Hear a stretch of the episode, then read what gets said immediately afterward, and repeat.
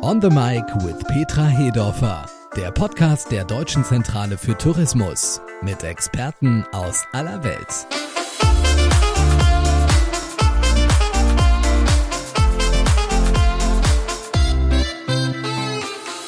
Hallo und herzlich willkommen zu On the Mic with Petra Hedorfer, dem Podcast der Deutschen Zentrale für Tourismus. Liebe Petra Hedorfer, Sie als CEO der DZT sprechen ja in dieser spannenden und informativen Reihe wieder mit internationalen Expertinnen über verschiedene Schwerpunktthemen und ich, Thorsten Schaubrenner, darf Sie dabei wieder als Moderator unterstützen. Schön, dass wir heute wieder zusammensitzen, liebe Petra. Ja, Thorsten, ich freue mich auch. Ein spannendes Thema. Lassen Sie uns gleich einsteigen. Auf jeden Fall. Als Gast aus Österreich, aus dem wunderschönen Wien zugeschaltet ist Eva Butzi, die Präsidentin des österreichischen Reiseverbandes. Hallo, Frau Butzi. Hallo aus Wien. Schön, dass Sie dabei sind. Schließlich sind Sie auch noch die Geschäftsführerin von Rail Tours Touristik, einer hundertprozentigen Tochter der österreichischen Bahn. Und damit sind wir eigentlich schon mittendrin. Denn Petra, bei uns geht es heute um das New Normal beim Reisen, um die Nachhaltigkeit und wie Anbieter und Destinationen genau damit umgehen. Und deswegen gleich meine erste Frage, Petra. Warum kommt an der Nachhaltigkeit eigentlich inzwischen niemand mehr vorbei? Ja, Thorsten, ich sag mal, der Klimawandel und die Umweltzerstörung sind existenzielle Bedrohungen für Europa, für die ganze Welt, für uns alle. Und mit dem europäischen Green Deal wollen wir ja in Europa zumindest, alle Staaten, die beteiligt sind, einen Übergang zu einer modernen, ressourceneffizienten und wettbewerbsfähigen Wirtschaft schaffen, die bis 2050 keine Netto-Treibhausgase mehr ausstößt. Wir alle sehen diesen Sommer wie das Klima sich verändert und was für Auswirkungen er äh, für die Natur, für die Menschen, für die Wirtschaft hat. Die Bundesregierung hat ja auch äh, das Ziel, dass die Erderwärmung bis 2030 nicht mehr als 1,5 Grad ansteigt. Wir als Deutsche Zentrale für Tourismus haben deshalb auch Ziele, die wir lange verfolgen, nachhaltiger zu agieren und eine Brücke hin zu einem zukunftsfähigen, qualitativen Tourismus zu schaffen. Vielleicht für unsere Hörer, bereits diesen Sommer haben wir einen memorablen Tag erleben dürfen. Am 28. Juli war der Earth Overshoot Day. Das ist der Tag, der markiert den Zeitpunkt, an dem die Menschheit alle biologischen Ressourcen verbraucht hat, die die Erde im Laufe eines Jahres regenerieren kann. Also man sieht, wie endlich dieses Thema ist und nachhaltiges Handeln zu einer wesentlichen Voraussetzung für einen wettbewerbsfähigen und zukunftsfähigen Tourismus geworden ist. Das ist ein wahnsinnig wichtiges Thema und gerade dieser Overshoot Day zeigt eben auch die, die Aktualität. Äh, wir haben ja auch ganz interessante Zahlen dazu, was die Reisenden angeht, wie die dieses Thema bewerten. Petra, nehmen Sie uns da mit. Was wissen wir? Welche Dringlichkeit hat das inzwischen auch für die Reisenden? Sie haben völlig recht. Es ist ja nicht nur, dass die Branche, die Industrie darauf reagiert und umsteuert und umsteuern muss. Der Kunde verlangt es auch. Also große Portale, Expedia, Sustainable Travel Study, die Booking, äh, Sustainable Travel Report Studie, um nur zwei zu nennen. Alle beschäftigen sich ja mit dem Kundenverhalten und wie tickt der Kunde jetzt, wenn er Reisen und Urlaub macht? Will er nachhaltiger werden? Ich sag mal so, in diesem Jahr sagen diese Studien, dass fast 80 Prozent mindestens einmal nachhaltige Unterkunft übernachten wollen. Also der Kunde sucht diese Experience. Er, er möchte in seinem Lifestyle auch nachhaltiger agieren im Urlaub. Es ist kein grüner Anstrich mehr. Expedia sagt, dass bereits sieben von zehn Reisenden ein Land oder ein Transportangebot nicht wählen, wenn der Anbieter äh, nur Lippenbekenntnisse macht. Also wir brauchen Zertifikate, einen Beruf, wir, wir brauchen Glaubwürdigkeit. Aus mhm. Kundensicht ist der Demand auf alle Fälle da. Eins vielleicht noch der Nation Brand Index, der Markenwert, in dem ja weltweit äh, Gäste befragt werden, wie sie ein Land als Marke wahrnehmen. Da sagen in der letzten Studie 31 Prozent der Befragten, dass der Schutz der Umwelt und der natürlichen Ressourcen für sie an erster Stelle steht. Also hier auf alle Fälle sehen wir eine Entwicklung. Wir sehen sie bedauerlicherweise in den Klimaveränderungen. Wir sehen aber auch die Chancen, dass Industrie das Thema anpackt und der Kunde erfordert es.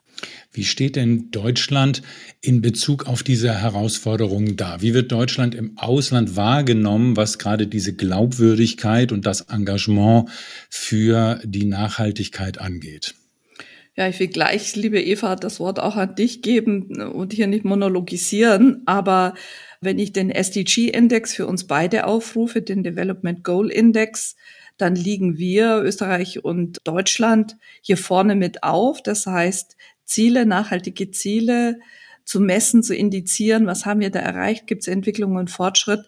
Da liegen nach skandinavischen Ländern, Finnland, Dänemark und Schweden und Norwegen, Österreich und Deutschland schon ganz vorne mit in diesem Top Ten Ranking.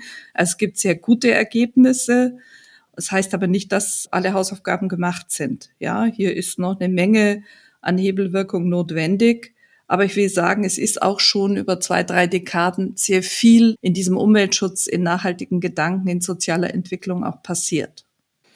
Ja, Frau Butzi, der Ball liegt sozusagen jetzt mal bei Ihnen und bei den Bahnen, den österreichischen beziehungsweise den österreichischen Reisenden. Wie bewerten Sie dieses Thema Nachhaltigkeit?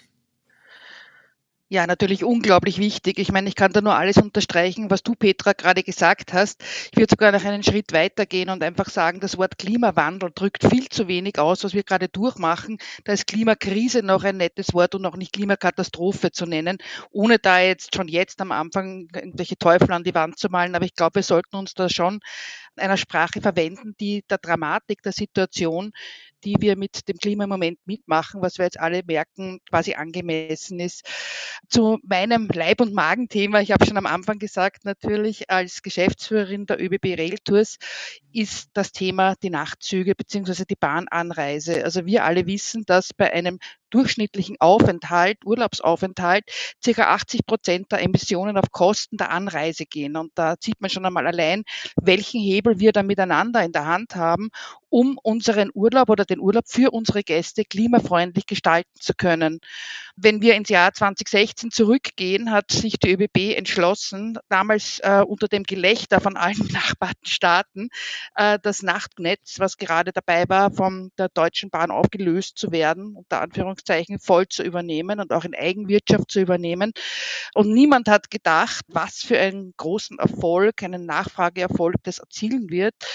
Wir wissen, dass wir da noch viele, viele Schritte machen müssen, was Qualität, was Quantität und so weiter angeht. Wir, wir sehen jetzt einmal, und auch das unterstreicht wieder genau das, was du gesagt hast, Petra, die Nachfrage des Kunden ist da und wir sind jetzt gefragt, einmal hier diese Nachfrage zu befriedigen. Äh, wenn ich sagen darf, Eva, ich stimme dir vollumfänglich zu. Also es ist eine Umsteuerung notwendig. Der Kunde sucht diese Nachhaltigkeit, die, die Glaubwürdigkeit auch in seinem Urlaubsverhalten. Wenn ich in unsere Zahlen gucke, du weißt, dass der österreichische Markt, aber den Hörern will ich sagen, ein ganz wichtiger für uns ist, ist immer in diesem Top 5 Incoming Ranking, also der Gäste, die aus dem Ausland kommen. Es waren noch vor der Krise vier Millionen Übernachtungen in Deutschland der Österreicher und 20 Prozent davon sind 21, also im Jahr 21 mit der Bahn gereist. Und im Übrigen dürfen wir sagen, dass die Krise uns noch näher zusammengebracht hat. Also nicht noch mehr Bahnkunden, sondern insgesamt auch eine schnellere Markterholung. Thema Erreichbarkeit und eben diese exzellenten Bahnverbindungen. Eva, magst du was sagen zu, zu den Verbindungen? Ja, sehr, sehr gerne. Ja. Also Deutschland ist eines unserer Top-Ziele, unserer Top-Destinationen, vor allem auch eben was die umweltfreundliche Bahnanreise angeht. Unser erfolgreichster Nightjet, den wir im Moment führen, der geht nach Hamburg. Da sind wir wahnsinnig stolz drauf. Da kann man schon wirklich sagen, da hast du einen Lotto-Sechser, wenn du den Platz drauf kriegst. Wir sind da wirklich bis Ende Oktober fast ausgebucht. Ja, also es ist schon fast beängstigend. Gut erreichbar ist auch das gesamte Ruhrgebiet mit unseren Zügen, die wir eben nach Amsterdam, nach Brüssel führen, dann natürlich quer durch Deutschland durch. Und auch Berlin ist mit dem Nachtzug gut erreichbar. Man sieht also da schon, wir decken aus unserem kleinen Österreich wirklich einen ganz großen Bereich aus Deutschland ab, den man eben jetzt seit 2017, 2018 noch besser und noch komfortabler mit der Bahn erreichen kann. Das ist wirklich eine tolle Erfolgsgeschichte. Jetzt wollte ich nochmal den Bogen kriegen zur Nachhaltigkeit. Wenn ich mich jetzt also hineinlege in so einen Nightjet, mit was für einer Bilanz komme ich denn dann an? Wie viel klimafreundlicher reise ich an, als wenn ich mit dem Flieger oder mit dem Auto nach Deutschland kommen würde? Also wir haben so eine, wie soll man sagen, eine Faustrechnung, dass wir sagen, dass die Bahn 50 mal klimafreundlicher als das Flugzeug ist und circa 30 mal klimafreundlicher als das Auto, ist natürlich ein Durchschnittswert, weil natürlich es immer darauf ankommt, äh, egal welches Verkehrsmittel ich benutze, wie stark die Auslastung innerhalb des Verkehrsmittels ist. Aber das ist die Faustregel, die gilt. Und das ist doch schon ein Haufen CO2, den wir dann äh, quasi unserem Klima ersparen. Denkt denn Railtours und die ÖBB nach, hier aufzustocken? Also wollt ihr die Taktung erhöhen und äh, gibt es da in der Perspektive hin zu noch mehr nachhaltigen Anreisen aus Österreich auch quantitativ eine Entwicklung? Ja, also der Wunsch und die Vision ist auf alle Fälle da, aber niemand weiß besser als ich, was für ein kompliziertes Wesen die Bahn ist, beziehungsweise die Bahnen in ganz Europa.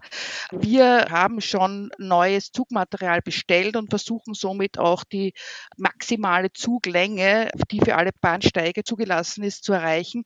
Mit der Taktung sind wir halt sehr, sehr abhängig von der Infrastruktur der befahrenen Länder. Ne? Wir wissen im Moment, gerade Deutschland hat jetzt ein Riesenthema, dass die Frequenzen auf den Schienen sehr eng durchgetaktet sind und wir somit nicht sagen können, okay, hängen hinter den zwei Stunden nach dem Nightjet noch einen zweiten Nightjet hinten dran. Das ist einfach im Moment von der Infrastruktur nicht möglich.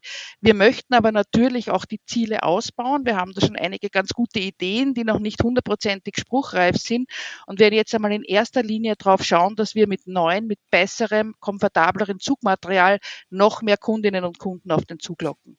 Das heißt, heißt aber, ich will mal sagen, natürlich muss der Ausbau der Infrastruktur mit dieser Transformation und mit den neuen Bedürfnissen tatsächlich äh, Schritt halten. Unser Bundesverkehrsminister hat hier ja auch Geschwindigkeit versprochen, das heißt massive Investitionen und Ausbau und Fokussierung nicht nur auf das Thema Pünktlichkeit und Erreichbarkeit, sondern eben auch auf quantitative Entwicklung. Ich denke, es ist die Zukunft und wir werden sehen, dass wir in einer Dekade hier sicherlich eine Entwicklung sehen und diese Anreiseform sehr viel selbstverständlicher auch in der Verkehrsmittel, in dem Split, in dem Modalsplit auch genutzt wird. Da bin ich überzeugt von. Ja. Ja, ich absolut auch. Vor allem, ich meine, es ist ganz klar, ja, sogar ein Bahnromantiker, eine Bahnromantikerin wie ich, völlig klar, dass nicht äh, sämtliche Verkehrsströme jetzt auf die Bahn umgelenkt werden können. Das ist einfach faktisch unmöglich. Aber es gibt sehr wohl Berechnungen, dass innerhalb eines gewissen Radiuses, sagen wir mal 400, 500 Kilometer, da sehr wohl noch viel Platz ist, da Kundinnen und Kunden aufzunehmen und auch in diesem Bereich es einfacher ist, die Frequenzen zu erhöhen. Also da bin sehr optimistisch, dass wir da auf einem guten Weg sind.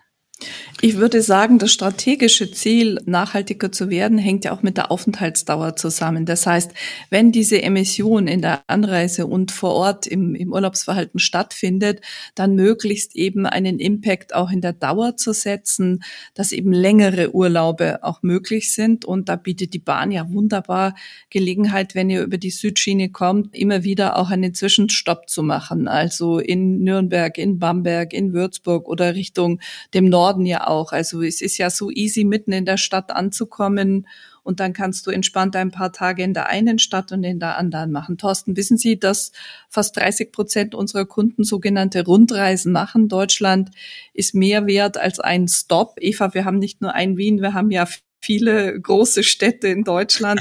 Wir haben den, den großen Plop bei uns im, im, im Osten und das ist es, ja. Das heißt, ja. ich beneide euch, dass ihr so wunderbar herrliche Metropolen über ganz Deutschland verteilt habt, die man ideal mit der Bahn abfangen kann. Also tolle ganz Sache. Genau. Ganz genau. Ja. Eva Butz, ich wollte noch mal fragen, ähm, wie weit kann die Nachhaltigkeit gehen? Ist da beim Ökostrom für die Bahn schon Schluss oder haben Sie den Eindruck, dass die Nachfrage da ist? Wir haben ja eingangs gehört, Petra Hedorfer hat das dargestellt, Lippenbekenntnisse reichen ja nicht mehr, es muss wirklich etwas passieren.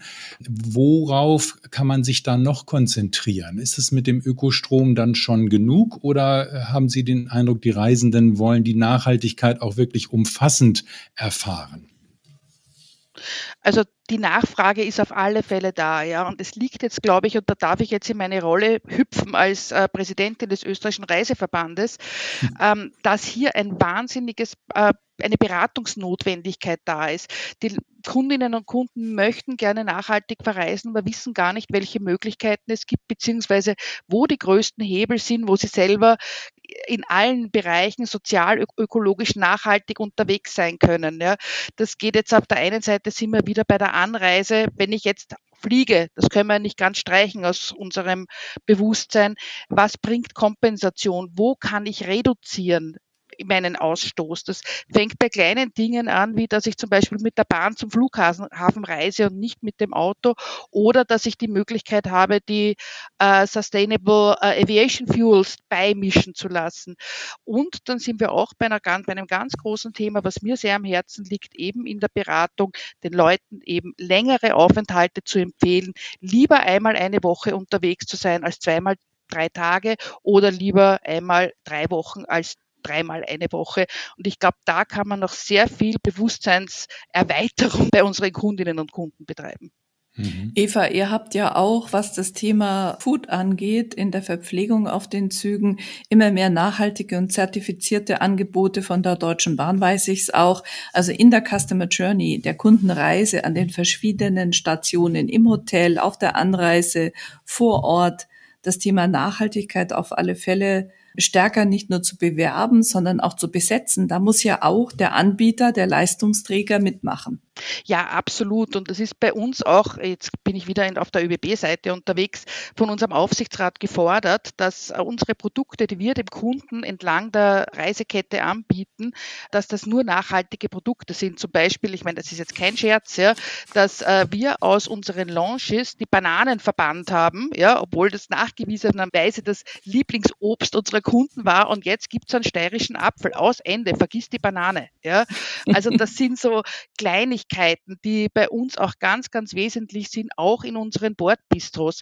In der Hotellerie hat die österreichische Hoteliervereinigung die Initiative Klimateller ins Leben gerufen, wo nachhaltig produziert wird, wo nachhaltige Angebote gemacht werden. Auch so Kleinigkeiten, dass bei einem Menü zum Beispiel die äh, vegetarische Variante immer an erster Stelle steht und auch an zweiter Stelle erst das Fleisch. Also das sind auch so kleine, sehr wirksame Nudging-Maßnahmen, die doch Größeres bewirken können. Ich bin da ganz bei dir, auf alle Fälle. Wobei natürlich, je kleiner die Einheit wird und der Leistungsträger, der Teilnehmer in der touristischen Kette, der Kiosk, der Fahrradverleih etc., alle brauchen ja dann auch diesen nachhaltigen Ansatz und der Kunde sucht natürlich Orientierung. Er sucht die Beratung, da stimme ich dir zu. Aber wir haben natürlich auch sehr viele Zertifikate. Ja, ich weiß nicht, was auf österreichischer Seite geplant ist, aber wir in Deutschland suchen schon ein Dach um dieses Thema für Verbraucher auch zu transportieren, egal in welchem Vertriebskanal, in der persönlichen Beratung im Reisebüro, online in den großen Portalen. Es gibt sehr viele Zertifikate. Das ist ja eine Entwicklung dieser stärkeren Fokussierung von Nachhaltigkeit. Unser Bundesumweltamt äh, clustert im Moment 30 Zertifikate allein, die wertvoll und wichtig sind. Und dann gibt es viele andere, die auch bemerkenswert sind und einen Schritt in diese nachhaltige Aufstellung machen. Also für den Verbraucher aus Kundensicht ist es natürlich auch in der Orientierung nicht einfach. Nein, absolut nicht. Ich würde es ja auch fast einen Wildwuchs nennen, was da in den letzten Jahren passiert ist an, an Zertifizierungen, wo es gar nicht mehr dahinter schaust, äh, was eigentlich da jetzt genau zertifiziert wird, ehrlicherweise. Ich sehe jetzt also nur quasi die österreichischen Lösungen, kenne mich da in Deutschland nicht so aus. Also wir jetzt wiederum von der Reisewirtschaft, wir haben eine gemeinsame äh, Initiative Futuris, gemeinsam mit dem DAV und, und SRV, wo wir mal zumindestens versuchen, dieses Thema Klima und Nachhaltigkeit gemeinsam gemeinsam in den Reiseverbänden auf Linie zu bringen. Und wir sind jetzt gerade beim ersten Schritt, der genau das unterstreicht, was du jetzt gesagt hast. Wir versuchen jetzt gemeinsam einen einheitlichen Branchenstandard für die Darstellung von Emissionen bei einer Urlaubsreise zu kreieren weil auch da gibt es so viel unterschiedliche Berechnungsmethoden und man verunsichert den Kunden natürlich, wenn er auf der einen Plattform sich diese Ersparnis ausrechnet und auf der anderen Plattform jene Emission. Das heißt, der erste Schritt wird einmal sein, da zumindest innerhalb der Dachregion unseren Kundinnen und Kunden gemeinsam ausweisen zu können, wie viel CO2 sie auf ihrer Reise verbrauchen und wie viel sie bei diversen Maßnahmen, die sie dann treffen können, einsparen können. Und Eva, wenn ich darf, also jetzt sprechen wir über Zertifikate, dass die einheitlicher werden, aber wir müssen auch, das postuliere ich hier, wir müssen auch die digitale Technologie einsetzen. Stichwort Besucherlenkung ist auch ein Nachhaltigkeitsthema, ja. Also die Verteilung von Reiseströmen, die Zumutbarkeit, die Balance von Gast und Local, ähm, also der Bevölkerung, die vor Ort in der Destination lebt. Hier haben wir auch noch nicht flächendeckend Ansätze, wir sind im Moment mit unserem offenen Daten Open Data Projekt unterwegs. Das ist ein Beitrag zu einer nachhaltigen Destinationsentwicklung, eben diese Daten zu öffnen, sie verfügbar zu machen und damit real-time live zu sehen, wo bewegen sich Kunden, welche Reiseströme haben welche Muster und wie können wir in der Werbung und in der Information auch steuernd eingreifen. Absolut wichtig. Ich meine, wenn man sich nur überlegt, ja, vor jetzt 2020, äh, wo plötzlich das, äh, das Buzzword Overtourism ganz weit weg war, gesagt, nie wieder wird es auf einem Fleck so viele Leute geben wie damals und der leere Markusplatz und was weiß ich was alles, sind jetzt quasi genau schon wieder dort, wo wir 2019 waren. Und da sind natürlich genau diese digitalen äh, Features das Richtige, um da unter Umständen die Besucherströme eben weg von diesen Massen zu lenken. Es ist halt genau das Gleiche wie beim Auto. Der Stau sind immer die anderen ne? und nicht ja. man selber. Ja? Und genau da müssen wir dran arbeiten. Auch ein sehr gutes Konzept, wo ja auch Deutschland führend fast ist in der Kommunikation, sind die Second Cities. Ja? Es ja muss nicht immer die bekannte Stadt sein, die Metropole, sondern diese Second Cities und der Charme der Second Cities ist etwas, was mir auch sehr am Herzen liegt, weil auch da die meisten natürlich gut öffentlich erreichbar sind. Thorsten, da könnten wir jetzt ins Marketing wechseln, was uns Unbedingt. ja auch verbindet, äh, Deutschland und Österreich, die Deutsche Zentrale für Tourismus und Rail Tours, wenn es um die nachhaltigen Städtereisen geht. Das sollten wir tun und da bin ich gespannt, was wir lernen können von Österreich, aber wie wir hier in Deutschland eben auch aufgestellt sind und was wir dort anbieten können. Da haben wir ja nun die beiden Expertinnen hier gemeinsam in diesem Podcast zusammenbekommen. Petra, wollen Sie uns da vielleicht ein paar Eckpunkte nennen? Ja, ich habe es ja schon gesagt und Eva hat es skizziert. Wir haben eben nicht nur eine Hauptstadt, ein Berlin, wir haben 16 Bundesländer, wir haben sehr viele Städte Perlen entlang der Reiseregionen und mhm. all diese Städte zu verbinden, zu bewerben und sie eben auch unter ihrem Nachhaltigkeitsprofil zu präsentieren. Eva, das haben wir in der Zusammenarbeit der Bahnen, ÖBB und DB ja in einer Marketingkooperation, die 14 Jahre existiert. Weißt du das, dass das schon so lange ist? Ja, ich war sogar schon bei der ersten dabei. Ähm, erschreckend, stelle ich gerade fest. 14 Jahre ist es her. Und diese Kooperation, die sucht wirklich seinesgleichen. Es ist äh, von einer derartigen Partnerschaft getragen und es ist wirklich das Schöne, dass bei dieser Kooperation beide genau das Gleiche wollen.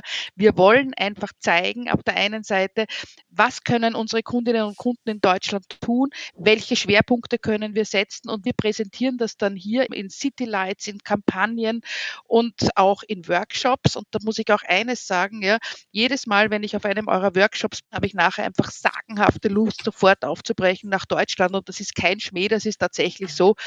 Danke vielmals dafür. Euer ähm, Reisefachmagazin, also das Pendant zur FVW, würde ich fast sagen, Tourist Austria International Thai, sagt ihr dazu, hat ja einen Werbegrand Prix in diesem Jahr auch wieder vergeben und wir waren einer der Sieger, der prämiert wurde. Unsere Kampagne wurde hier prämiert. Drei der Sujets, also der Werbebausteine, sind als besonders herausragend in der Kreativität. Eva, du weißt, wie sehr und wichtig uns die österreichischen Kunden sind und hier immer am am Puls der Kunden zu sein, ist wichtig und uns verbindet tatsächlich ähm, ich glaube schon ein nachhaltiges Reiseverhalten in beide Richtungen. Genau, äh, Entschuldigung, Petra, Sie haben ja auch äh, die kleinen Städte angesprochen, die es äh, wert sind, hier in Deutschland entdeckt und bereist zu werden. Und ich glaube, wir haben ein paar Zahlen zusammengestellt, zum Beispiel für eine Stadt wo man jetzt auch nicht sofort sagt, ah ja, da wollte ich immer schon mal hin, beziehungsweise die habe ich auf dem Zettel, das ist Freiburg. Freiburg hat ja da in Bezug auf die Nachhaltigkeit schon einiges umgesetzt und das jetzt nur mal als Beispiel. Da lohnt es ja, wenn man die Nachhaltigkeit in seinem Reiseverhalten berücksichtigt, auf jeden Fall mal vorbeizuschauen. Wollen Sie uns da ein bisschen was berichten? Ja, sehr gerne. Freiburg im Süden des Landes am Fuße des Schwarzwalds. Für alle Hörer, die in Österreich vielleicht nicht den Ort genau kennen, ist wirklich ein, ein Best Practice, was Klimaneutralität angeht. Die streben bis 2038 an, klimaneutral zu sein. Das ist nicht in allzu weiter Ferne. Heute mhm. schon oder seit 2009 sind die Stadtplanen komplett mit Ökostrom, emissionsfrei, klimaneutral. Und sie rekupieren auch Energie. Also wenn gebremst wird, dann wird die Energie wieder ins Netz gespeist. Wir haben 40 Jahre lang schon diese Universitäts- und Studentenstadt Freiburg hat das Fahrrad als das Verkehrsmittel. Jeder Dritte fährt dort Fahrrad. Touristen haben Radstationen flächendeckend. Es kostet ein Euro Fahrradmiete am Tag. Das ist, glaube ich, auch noch ein Thema. Das Pricing für all diese nachhaltigen Angebote. Wenn du Kunden lenken willst auf Alternativen, spielt äh, das Thema Preis-Leistung sicherlich auch eine Rolle. Der Anteil der Autofahrer ist gesunken äh, von 39 auf 21 Prozent in der Stadt. Was kann ich noch berichten? Sonnenenergie, Solarpflicht auf allen gewerblichen Gebäuden. Im Übrigen wie in ganz Baden-Württemberg. Und was ich auch faszinierend fand, das neue Rathaus in Freiburg ist weltweit das erste Rathaus mit Null-Energie-Konzept. 800 Solarpanel an der Fassade. Das bringt mich auf eine interessante Information für uns im Gespräch heute. Wir machen heute schon Out of Home, also Außenwerbung mit sogenannten Murals, äh, jetzt aktuell in Tschechien und in Polen. Die Farbe kann auch CO2 bauen. Also man wirbt und produziert und nutzt Energie auf der einen Seite als Ressource, auf der anderen Seite ist diese Aktion aber gleichzeitig auch ein Beitrag CO2 abzubauen. Also es gibt interessante Möglichkeiten. Viele Städte machen sich auf den Weg. Ich glaube, dass diese Initiativen nicht hoch genug gelobt und auch beworben und besprochen werden müssen. Wir brauchen diese Initiativen nicht nur in allem, was neu gemacht wird, sondern auch in der Umgestaltung der Infrastruktur. Auf jeden Fall. Spannende Informationen, die wir bisher erhalten haben. Ich fand auch diese Idee, den regionalen Apfel statt der Überseebanane anzubieten, auf jeden Fall sehr interessant und sehr bedenkenswert. Eva Butzi, das waren auch von Ihnen tolle Informationen. Ich frage mich jetzt, wenn wir in die Zukunft gucken, wie sieht es aus mit den nächsten Schritten im Tourismus? Wohin gehen die? Wie können die aussehen? Naja, ein bisschen was davon habe ich schon erwähnt, was mir so im Kopf herumschwirrt. Ich meine, das mhm. allererste, was wir mal brauchen, ist alle gemeinsam Mut und Zuversicht, dass wir diese Ziele, die doch harte Ziele sind, gemeinsam schaffen können. Das ist einmal, glaube ich, das Allerwichtigste. Wir dürfen eins nicht vergessen, ja. Die Glasgower Erklärung, die doch die wesentlich größten Tourismusveranstalter und Tourismusbetriebe unterzeichnet haben, sieht vor, dass die Emission im Tourismus bis 2030 um 50 Prozent sinken soll, bis 2050 um 100 Prozent, also komplett klimaneutral sein. Und bis 2030, also wirklich viel Zeit haben wir da nicht mehr. Das muss uns einfach allen miteinander klar sein. Für Österreich bedeutet das auch einiges, weil wir nicht vergessen dürfen, der Umsatz und sehr margenstarke Winter- und Skitourismus ist natürlich auch sehr energieintensiv nicht jetzt nur vor Ort mit den Seilbahnen, die ja schon sehr viel dafür tun, damit hier so wenig wie möglich Energie gebraucht wird, aber eben auch durch die Anreise, die halt zu einem Großteil bei uns im Wintertourismus doch mit dem Auto passiert. Da sind wir wieder bei diesen 80 Prozent. Das heißt, wie schaffen wir das, ja, das und auch bedenken, dass gerade in Deutschland, unserem größten und liebsten Markt, gerade für den Wintertourismus, bedenken, dass immer weniger junge Leute einen Führerschein machen oder ein Auto haben. Ja. Wie fangen wir das ab? Da wird es noch viel Gehirnschmalz hineinzustecken geben in Zukunft, um diese Thematik sozusagen im wahrsten Sinne des Wortes abzufackeln. Das zweite Thema habe ich auch schon kurz erwähnt. Es wird einfach irrsinnig viel von Information und Kommunikation abhängen und eben den Leuten auch mitzuteilen, dass ein klimafreundlicherer, um nicht zu sagen neutraler Urlaub nicht unbedingt etwas mit Verzicht zu tun haben muss. Dass das ganz im Gegenteil auch etwas sehr Positives und sicher nichts ist, wo ich einen großen Verzicht üben muss. Das ist äh, das zweite Thema, was wir sicherlich noch bedenken müssen. Ja, und das dritte Thema ist, äh, es kommt sicher nicht nur auf den Preis an, sondern auch über, um die Verfügbarkeit. Ich muss klimafreundliche, klimaschonende Angebote zu jeder Zeit an jedem Ort leicht verfügbar haben, um die Leute quasi auf diese Schiene zu bringen. Und, und auch da werden wir wieder Stichwort Smart Cities, Stichwort Last Mile, Stichwort First Mile noch einiges an den berühmten Hausaufgaben zu erledigen haben. Also ich stimme Eva äh, dir da 100 Prozent zu, vollumfänglich. Ich denke, die Information ist sehr wichtig, natürlich auch die Entwicklung. Das Thema Aus- und Weiterbildung ist ein ganz wichtiges. Überhaupt das ganze Thema, äh, die Mitarbeiter mitzunehmen auf diese Reise der Transformation, des Umbaus der Touristik. Ähm, das braucht Wertschätzung aber auch für das Geleistete. Es braucht Training, es braucht Investitionen es braucht auch Vorbilder, die vorweggehen können. Und ich denke auch eine Vision, wie sieht dieses Land dann aus 2030, 2040. Ich hoffe, dass wir durch den Tourismus aber auch den Erhalt von Topografie sichern können. Also diese wechselnden Abhängigkeiten. Tourismus ist Beschäftigung und wir wollen weiter ja auch Arbeitsplatz in der Region sichern. Dafür brauchen wir ein nachhaltiges touristisches Angebot, das auf der einen Seite die Umwelt schont und die Landschaft und Topografie erhält. Du hast den Wintertourismus Stichwort künstliche Beschneiung etc. angesprochen. Das Gleiche gilt natürlich auch für unsere Mittelgebirge. Nur wenn in diesen Naturparken auch Flächen bewirtschaftet werden und sie werden eben immer mehr auch wegen der Bewirtschaftung durch Tourismus erhalten, dann bedingt sich das gegenseitig. Also die wechselnden Abhängigkeiten fordern zu mehr Gemeinsamkeit auf, zu gemeinsamen Handeln, verantwortungsvollem Handeln, um einen qualitativen Tourismus auch in Zukunft sicherzustellen. Lass uns das gemeinsam machen und voneinander lernen und hier möglichst viele Menschen mit auf diese Reise nehmen.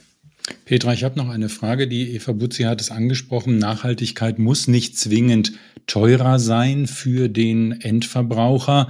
Interessiert mich natürlich, weil unser Podcast richtet sich ja auch an die Entscheider in der Tourismusbranche.